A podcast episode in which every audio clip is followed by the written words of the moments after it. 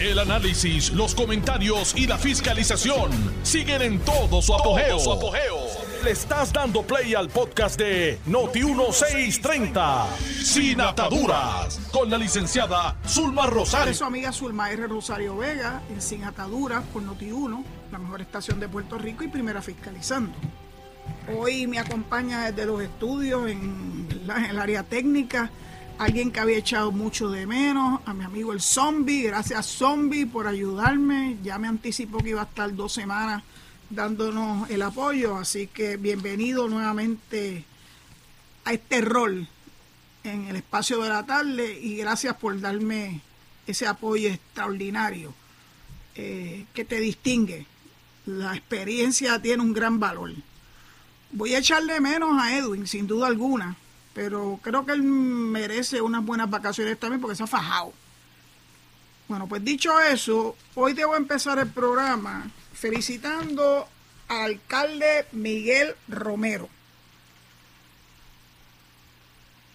Hacer unas fiestas de la calle de San Sebastián con cerca de 400 mil, 400 mil eh, personas en diferentes momentos durante estos cuatro días de las actividades. Verdaderamente es un logro titánico. La organización funcionó como un relojito. Cuando tú tienes una persona que tiene, que es líder, es lo primero, y que lo acompaña personas que conocen de lo que es verdad este, estos procesos que son complicadísimos eh, para que se puedan dar actividades multitudinarias sin mayores problemas. Verdaderamente Miguel es un gran líder, sin duda alguna. Lo demostró a capacidad. La actividad fueron cuatro días Estuvieron los cruceros también interactuando con el resto de los que quisieron ir, ¿verdad?, a la fiesta de la calle San Sebastián. Ustedes saben que yo me excusé del saque, yo no voy a una fiesta de la calle San Sebastián desde hace más de siete u ocho años. Eh, yo les huyo a, a las aglomeraciones. Aunque las últimas veces que fui, fui durante el día y fui sobre todas las cosas a ver los artesanos en Vallajá eso sí que lo eché de menos. Pero la verdad es que coger carretera hasta San Juan y luego entonces pasar por los procesos buenos, bien coordinados, de dejar el carro en un estacionamiento, en este caso en el Irán Bithorn, que por cierto se quedó chiquito, así de mucha gente fue, pero ya ellos habían previsto no solamente que eso podía ocurrir, sino que ya habían tenido un plan B para acoger el exceso de vehículos que naturalmente no pudieron entrar al parking de Irán Bithorn en un solar al cruzar la avenida Roosevelt, eh, que era donde estaba la Guardia Nacional. Las guaguas funcionaron súper bien. Con escolta llegaron sin mayores inconvenientes al casco del viejo San Juan eh, alguien se quejó de que los dejaban un poquito lejos. Ay, bendito, por favor. Dejarte frente al Capitolio y subir la Fortaleza o la San Francisco o la Garay no puede ser el gran problema para nadie.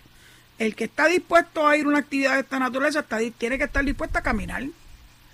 Y además caminar con, con alegría, porque en cada una de las plazas del viejo San Juan, empezando por la Plaza Colón, eh, pasando por la Plaza de la Barandilla y sin duda alguna por la Plaza de Alma frente a la Casa Alcaldía y el edificio del Departamento de Estado.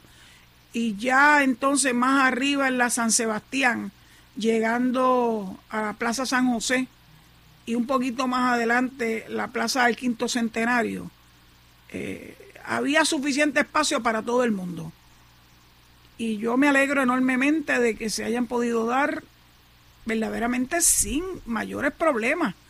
Yo estaba preocupada, porque como en los últimos años se ha dado un fenómeno de que la gente le gusta de alguna forma provocar, llegar a los sitios para causar problemas, pues tenía siempre esa preocupación, pero saben una cosa, estaban preparados para eso. Porque, por ejemplo, la policía de Puerto Rico, que tenía el control de los puentes de acceso, el dos hermanos, de, del condado, pudieron atajar a unos mozalbetes que iban en unos eh, Ford Track que querían entrar a como diera lugar al casco de la ciudad y los atajaron y no se lo permitieron.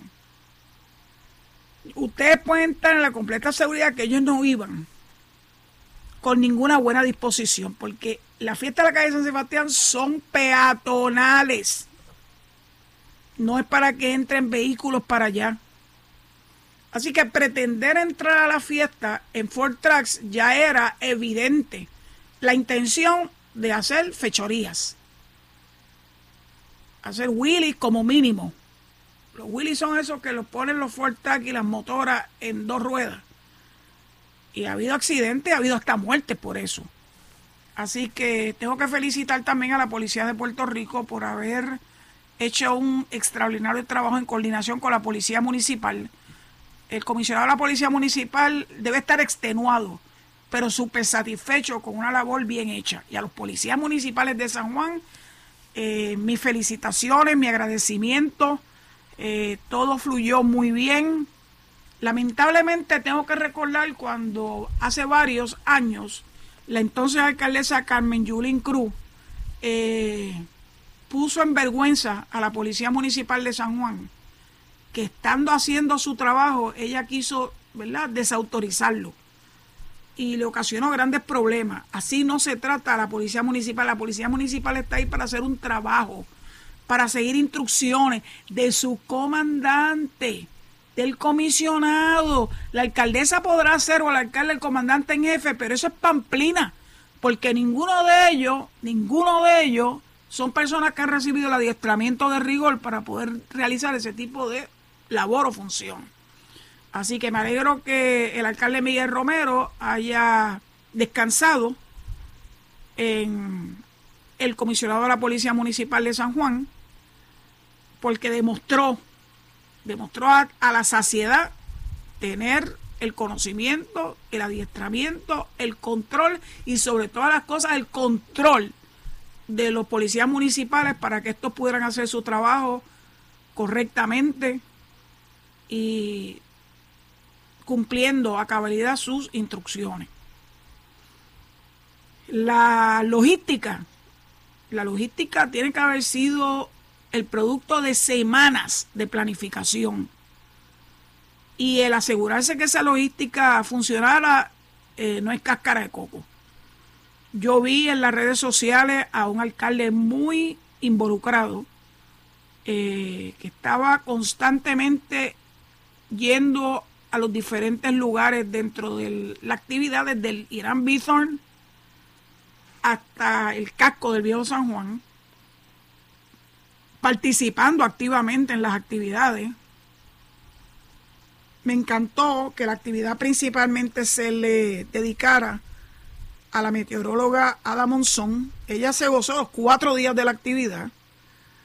Me parece extraordinario porque si hay alguien que se ha ganado ese galardón es ella. Eh, por la prensa me enteré que también estaban incluidos Andy Montañez, el niño de Tras Talleres, y José Juan Barea, que dice los medios que fue, fue representado por sus padres.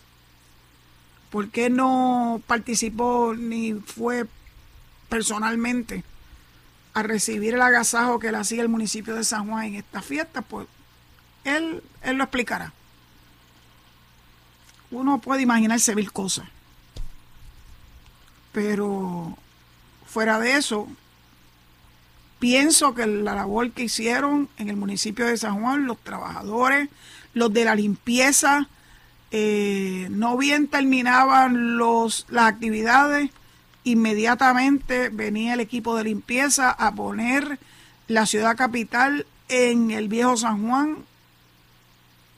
prístina, es la palabra.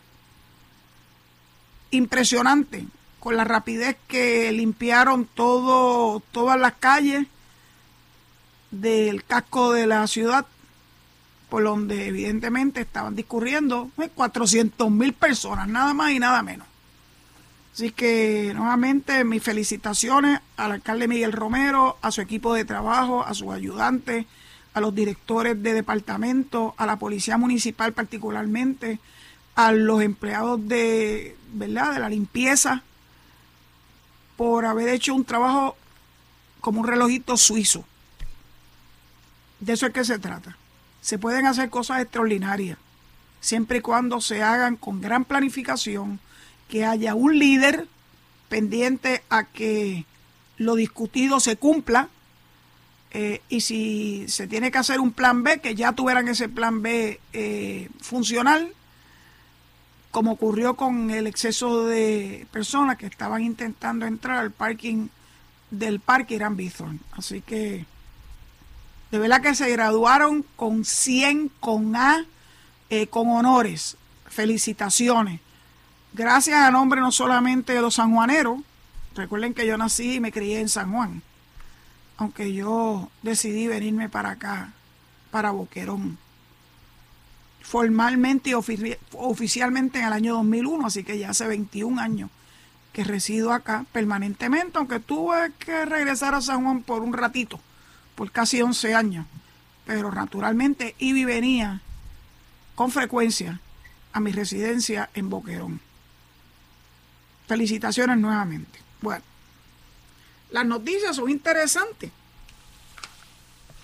porque cuando ocurren eventos como este, normalmente, pues las noticias como que no fluyen. Lo que es bueno, porque quiere decir que no hay, no hay grandes problemas que desvíen la atención, por lo menos por cuatro días de felicidad que yo entiendo que el pueblo de Puerto Rico se merecía. Pues se acabaron las navidades más largas del mundo. Este fue el punto final. Hoy se devolvió a su lugar el árbol de Navidad nuestro, un árbol pequeño pero muy bonito. Eh, y esa es la mejor evidencia de que ya hay que dejar atrás el periodo de fiesta y sobre todas las cosas del compartir familiar que todos al que todos aspiramos. ¿Qué ha estado ocurriendo en Puerto Rico aparte del puente atirantado? Pues mira, el puente atirantado ya se conformó un grupo extraordinario con la agencia que sabe lo que tienen que hacer.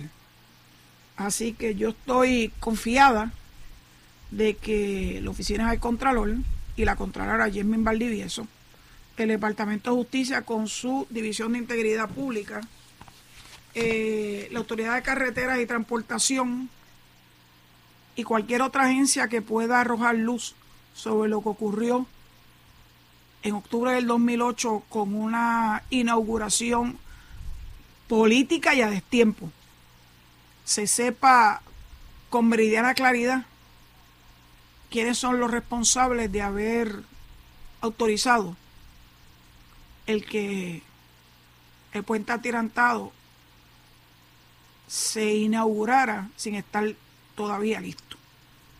Cada cual va a tener que asumir sus responsabilidades luego de la investigación. Le ruego a Dios que no haya habido prescripción, porque como han pasado 14 años Estamos entrando en el año número 15 de lo que ocurrió allá encima del el río La Plata, en conexión desde la Puerto Rico 5 de Bayamón, que todavía no se ha concluido. El puente atirantado y las carreteras que dan paso hacia el pueblo de Naranjito y otros pueblos circundantes. Pues el equipo es extraordinario de investigación Así que la luz, la verdad saldrá a la luz. Esperaremos. No creo que haya mucho más que hablar sobre el tema, porque todo lo demás es especulación. Y no hay necesidad de especular cuando hay una investigación en curso. Es cuestión de tener paciencia. Bueno, pues la, precisamente la secretaria del Departamento de Transportación y Obras Públicas advirtió que la cantidad de proyectos que se van a estar llevando a cabo en este año va a ocasionar tapones. Mire, si bien es cierto que ya yo no vivo en San Juan y que he podido desentenderme de lo que son los tapones y los dolores de cabeza, no es menos cierto que todos sabemos que cuando se está en construcción de una vía, especialmente las vías importantes, va a haber inconvenientes. Y yo sé, ay bendito, ya lo estoy anticipando. Las quejas de las personas de que si el tapón, que si por qué no hacen eso de noche, que si no por qué no lo hacen en fines de semana. Mira, si, si el trabajo solamente se pudiera hacer a conveniencia de los que transitamos por las vías públicas, eh, eh, estaremos esperando hasta el año 3000. Los trabajos se hacen cuando tienen que hacer. Y los demás tenemos que aguantarnos, hacer planes. Si hay que buscar vías alternas, es hora de hacerlo, no esperar a que eso llegue. Ya nos han hecho las advertencias. Por ejemplo, el puente altirantado va a estar cerrado, oficialmente cerrado a partir del 30 de este mes dentro de una semana al día de hoy. O sea que cuando yo cojo este micrófono, si Dios me lo permite, el lunes que viene se supone que ya el puente esté cerrado. La gente que transcurre por hace rato que tiene que haber escuchado las vías alternas que tienen y haber hecho gestiones, van a tener que salir más temprano, sin duda alguna. Porque cualquier eh, vía eh, se hace con la intención de facilitar el flujo del tráfico y que haya menos, menos este, congregación de personas y vehículos. Pero cuando se tiene que cerrar para repararlo, pues los seres humanos tenemos que hacer planes de contingencia. Así que yo no quiero oír las quejas y los llantos de que si la gente está llegando tarde a sus trabajos o a las escuelas, o que, ni que, pues miren, saben que se tienen que ir más temprano. Eso no es, eso no es ningún eh, cosa extraordinaria. Ah, ¿se tienen que levantar más temprano? Pues sí, eso es parte de la inconveniencia. Pero hay que hacerlo porque al fin y a la postre va a ser para beneficio de todos. Así que prepárense, prepárense, no solamente en el puente atirantado y en la Puerto Rico 5, sino en el resto de Puerto Rico donde va a haber importantes proyectos en las carreteras Hay una expresión de la secretaria, Eileen Vélez Vega, que este año se dará continuidad a diferentes programas bajo la Directoría de Obras Públicas que se encarga de la operación y mantenimiento del 95% de las carreteras. Todas las que no son autopistas. Aparte de los 100 millones en fondo ARPA, la directoría recibió 87 millones estatales y tiene partidas propias para una asignación total de 237 millones.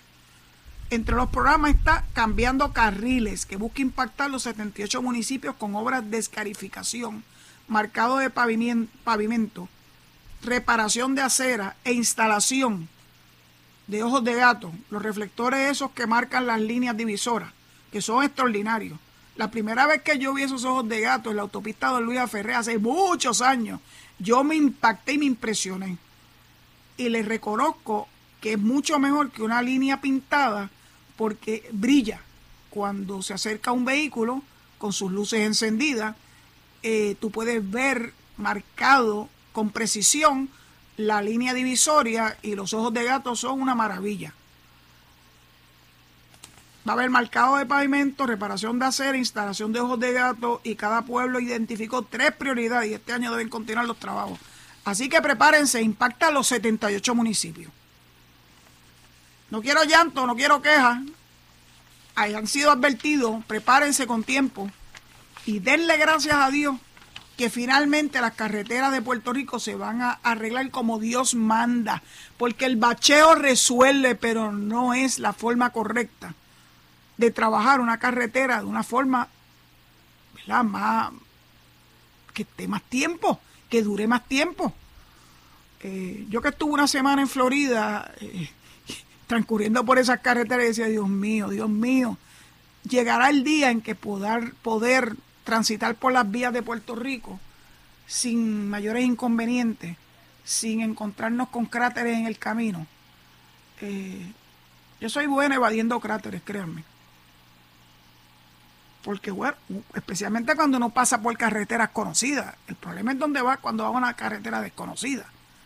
Así que la escarificación, que es la remoción de un, de un pavimento viejo, para no tirarle encima, sino para hacerlo de nuevo. Es la respuesta, hacer las cosas como Dios manda. ¿Que toma tiempo? Sí, Señor, toma tiempo.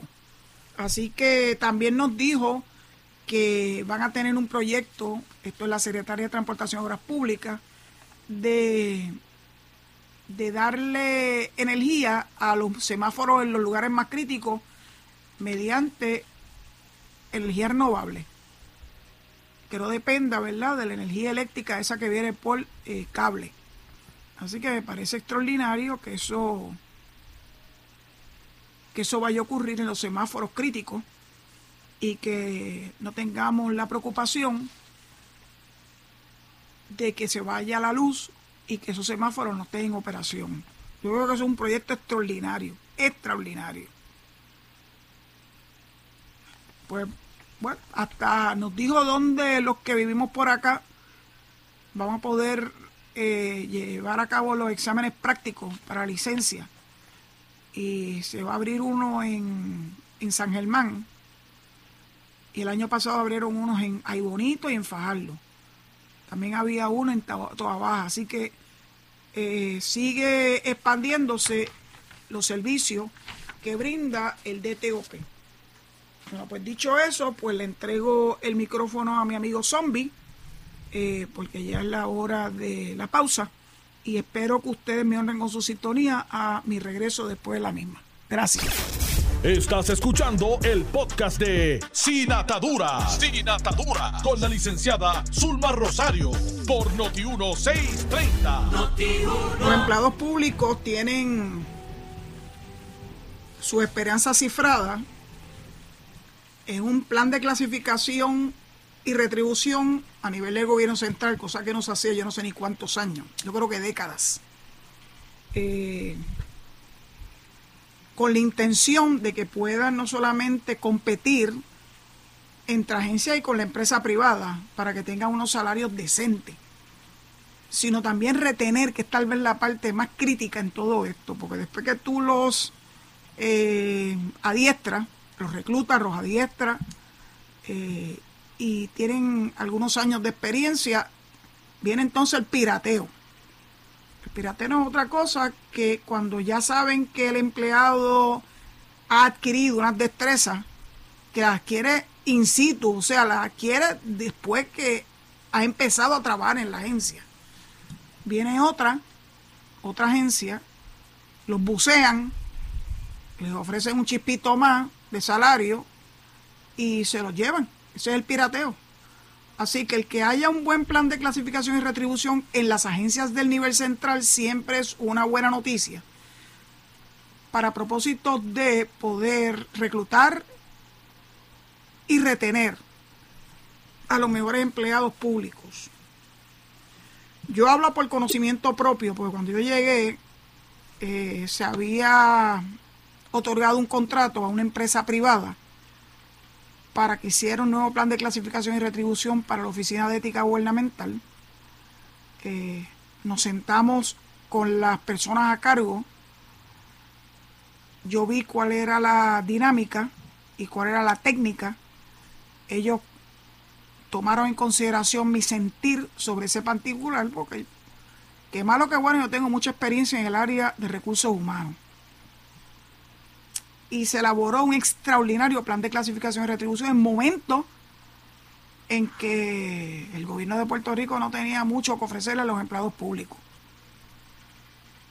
Este primer plan de clasificación y retribución entró en vigor en el 2012 y un segundo plan de clasificación y retribución en el 2017, cinco años más tarde. Se supone que las agencias cada 10 años como mínimo actualicen sus planes de clasificación y retribución. En el caso de la oficina, eh, nosotros lo actualizamos en cinco años.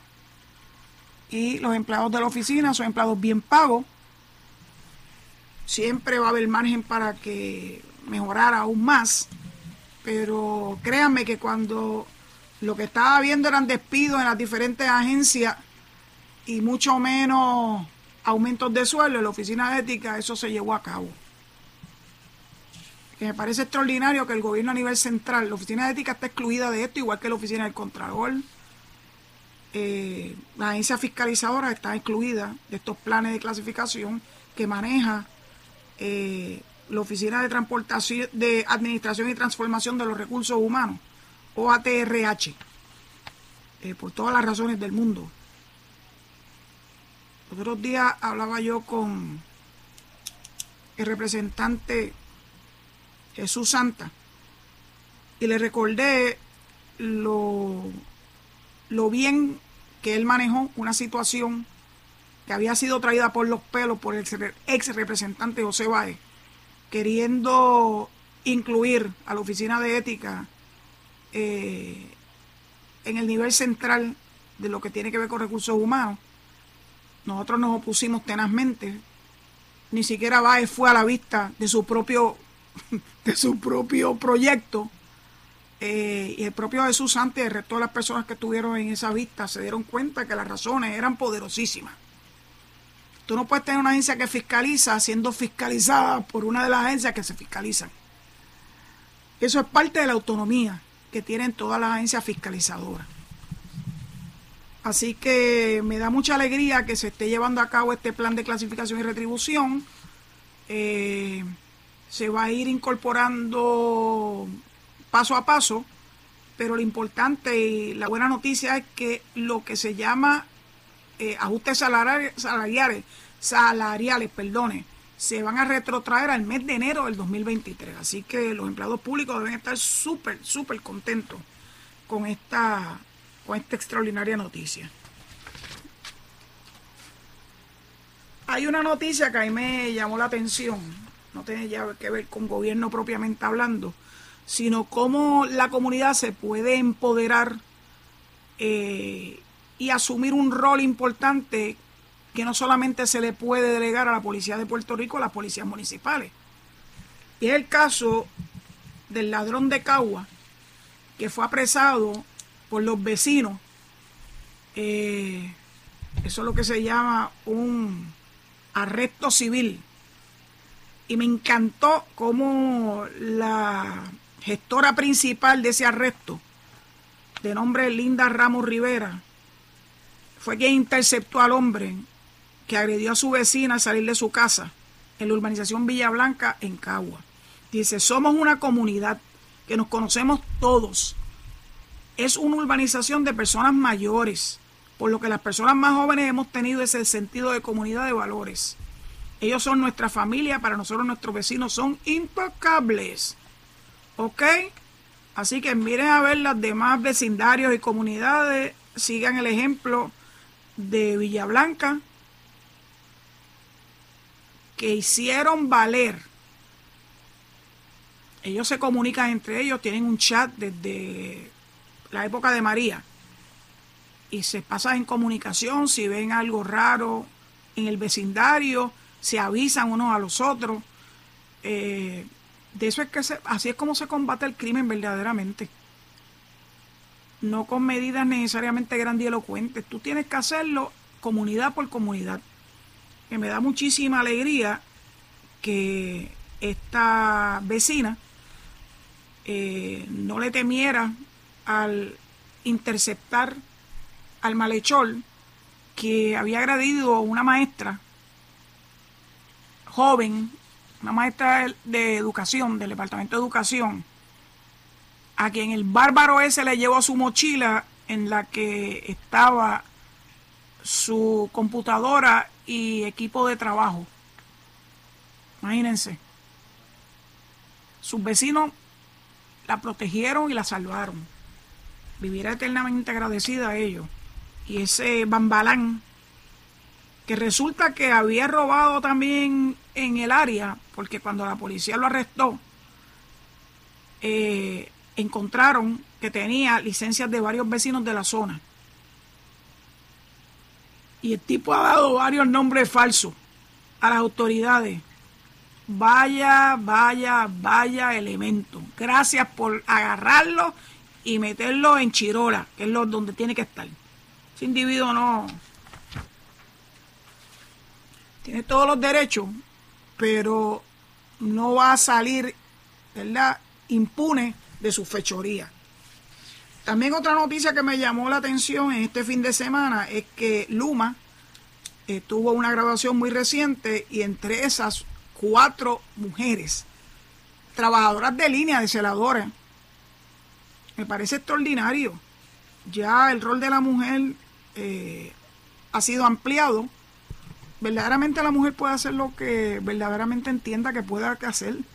Eso depende de tus habilidades eh, y tu deseo de hacer cosas no tradicionales. Y me parece extraordinario. Ya previamente habían grabado a dos mujeres celadoras y hay seis más que están próximas a empezar un nuevo adiestramiento. Así que mis felicitaciones a Eva Costa y a Diasha Lafontaine, dos de las cuatro mujeres que desde ayer se unieron a la plantilla de Luma Energy tras graduarse como celadoras aprendices. El relato de ellas es interesante. Dice, se me acercaron varias personas y me preguntaron si me atreví a estudiar en una escuelita. Subir postes, trabajar en líneas eléctricas, trabajo fuerte y de sí. Si se me da la oportunidad, pues claro, ¿por qué no? Hay que aprovechar las oportunidades y cuando entré me encantó. Digo a Costa que tiene 25 años. Es de Peñuela. Hace dos años había comenzado a estudiar para convertirse en perito electricista, así que ya tenía cierta experiencia previa, ¿verdad? estudio y solamente le restan dos meses para graduarse como perita electricista.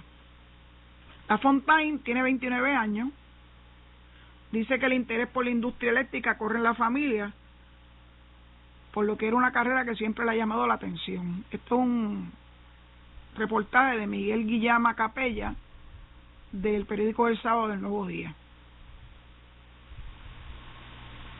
En las competencias a los muchachos se les ha hecho un poco difícil porque yo soy bien competitiva. Y es como digo yo, yo estoy con mis compañeras, pero la competencia mía es con ellos, los valores, los varones. Sobre las dinámicas, las distintas pruebas que forman parte del entrenamiento del Luma College. El adiestramiento se extiende por 13 semanas. Se dilató por razón del paso del huracán Fiona, pero se retomó y eso permitió que incluso mientras estaban todavía en el Luma College aprovecharan para aprender sobre la marcha como aprendices en la calle, presenciando directamente el esfuerzo que requirió levantar la red, darles el servicio, escuchar sus necesidades, sus problemas, ver la emoción, las caras cuando los, ayuda. La semana entrante, la celadora de aprendices deberá reportarse a sus trabajos a Costa Bapa Santa Isabel y la Fontaine trabajará en Ponce.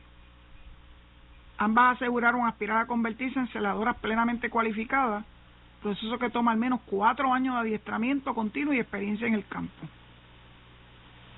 Me parece extraordinario, ya las anteriores habían sido Valeria Narváez y Gabriel Hernández, que se graduaron en agosto pasado. En esta academia se grabaron 31 celadores. La próxima, como les dije ahorita, va a tener 6 féminas. Así que Mujeres al Poder me parece extraordinario. Hablando de mujeres que se salen, ¿verdad?, de, de la de la norma.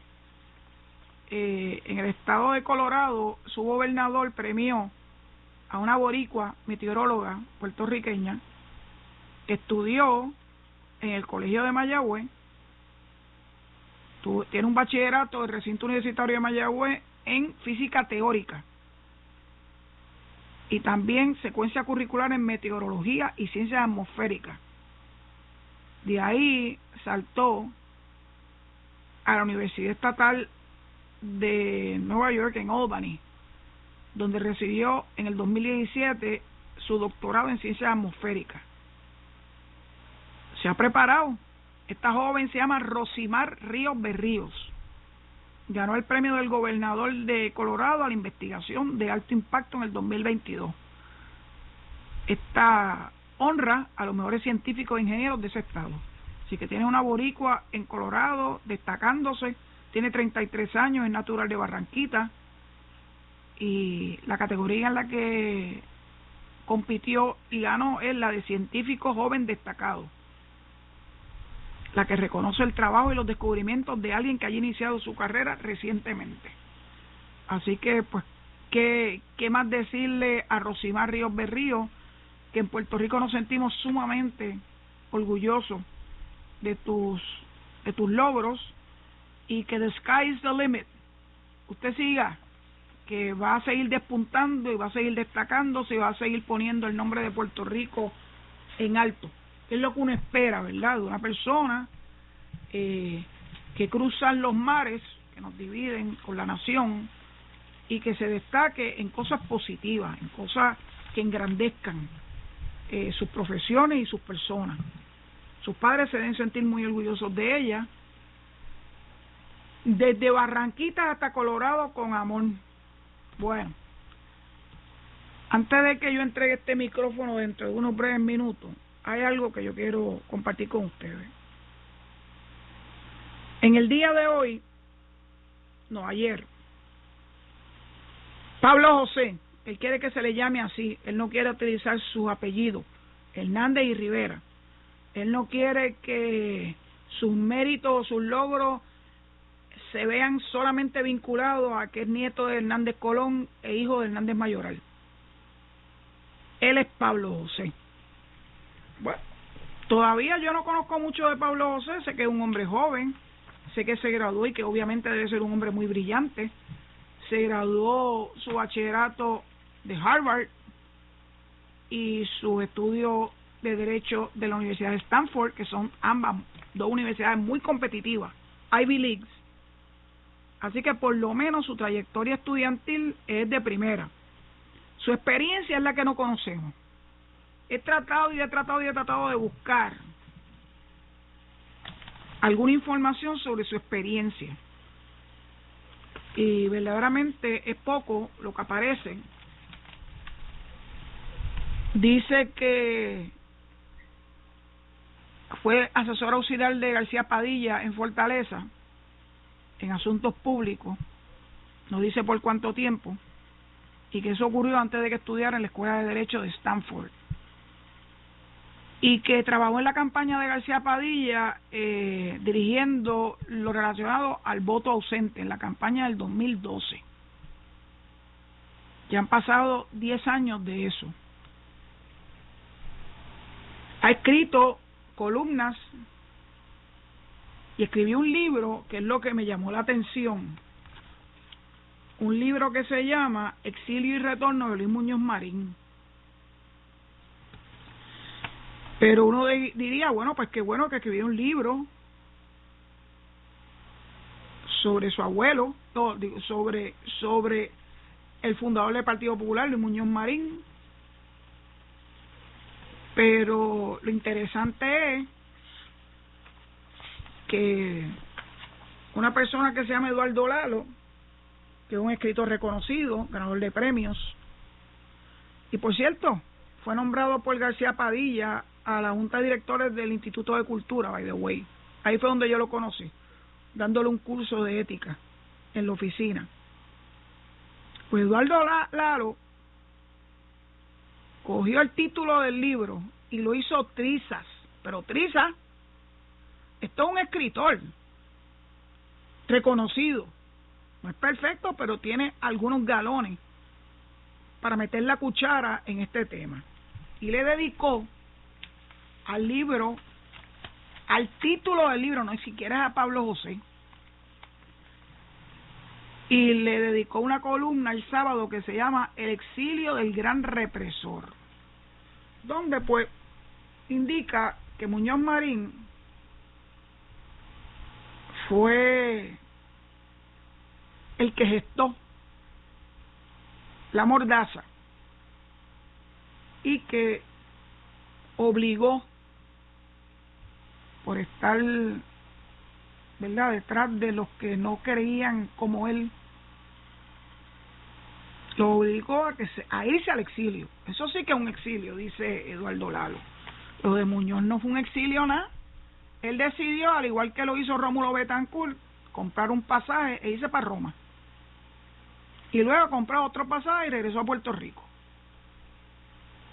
Así que llamar eso un exilio, pues naturalmente ese eso le queda grande.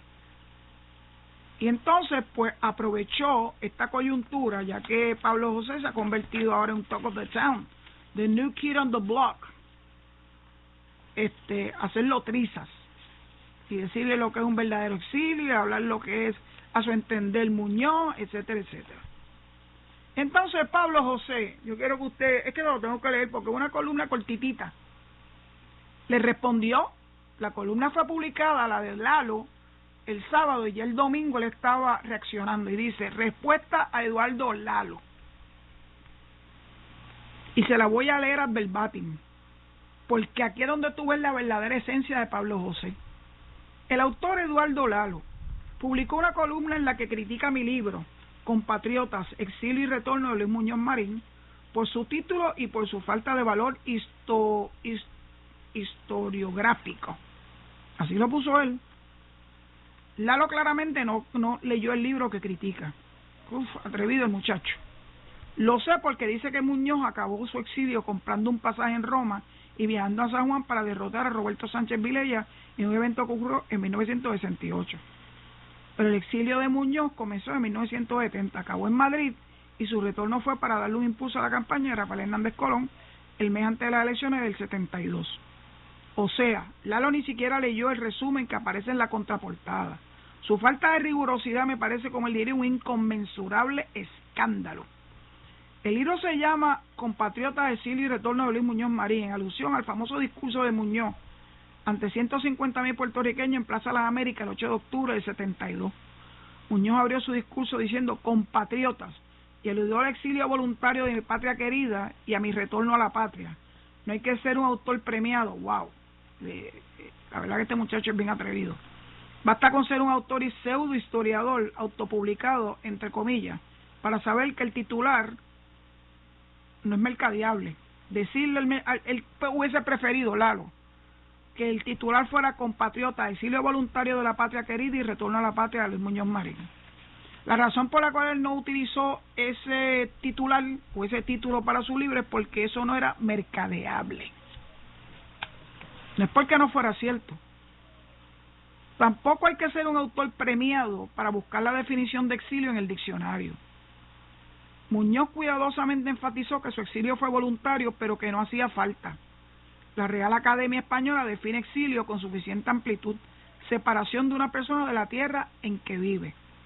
Más flexible que Muñoz y yo con la palabra exilio es Lalo con la verdad. Dice que se enteró en días recientes de mi libro, pero yo recuerdo cuando nuestro amigo mutuo Néstor Duprey me dijo que recomendó el libro en el podcast de ambos, de ambos presumo que le está hablando de que Lalo participaba en ese podcast con Néstor Duprey, el 17 de octubre del 2020 hace más de dos años y Lalo respondió con su habitual condescendencia hacia los que piensan distinto. Quizás Lalo define días recientes con más amplitud que la RAE define exilio. Ay, Dios mío. Y entonces aquí viene Alábate Pollo que mañana te pico. Su libro fue el sexto libro más vendido en la librería Casa Norberto y de los más vendidos en el libro 787 el año que se publicó y que el historiador Néstor Duprey lo llamó un gran trabajo en su conversación con Lalo y que 122 personas le dieron un promedio de 4.8 estrellas en Amazon. Independentistas escribieron que aunque el lector no comparta alguna de las perspectivas histórico-políticas articuladas e inarticuladas que expone el autor, disfrutará con su lectura. Estadistas escribieron que les impresionó el detalle y objetividad del autor. Y culmina su mini columna. Disfruté escribir el libro y conocer mejor a Luis Muñoz Marín en las postrimerías de su vida. Sus cartas Hernández Colón desde Europa son un repositorio de lecciones prácticas y filosóficas de política y gobierno. Eso sí se lo creo. Y la historia de cómo un partido político viejo, derrotado que muchos daban por muerto, se renovó, resucitó y ganó las elecciones, me inspira. Bueno, parece que él piensa que él va a ser el nuevo Luis Muñoz Marín y que va a lograr darle respiración artificial al Partido Popular Democrático, que como todos sabemos, se quedó sin ideología, porque nadie sabe hacia dónde va dirigido, se han negado obstinadamente a definir el ELA y parece que se van a desbancar en dos facciones, los que son estadistas y los que son no estado libristas, porque eso ya no existe, eso ya ese velo se descorrió. Los que son libres asociacionistas o independentistas. Así que sería interesante ver cómo Pablo José revive a Lela. Lo primero que tiene que hacer naturalmente es definirlo, porque nadie sabe qué es lo que es la definición de Lela en la actualidad. Luego de que los tribunales federales lo destrozaran luego de que el Congreso también lo hiciera. Y sería interesante que él utilice toda esa inteligencia que tengo que reconocerle. Una persona que estudió en Harvard y que estudió en Stanford tiene que ser una persona muy inteligente.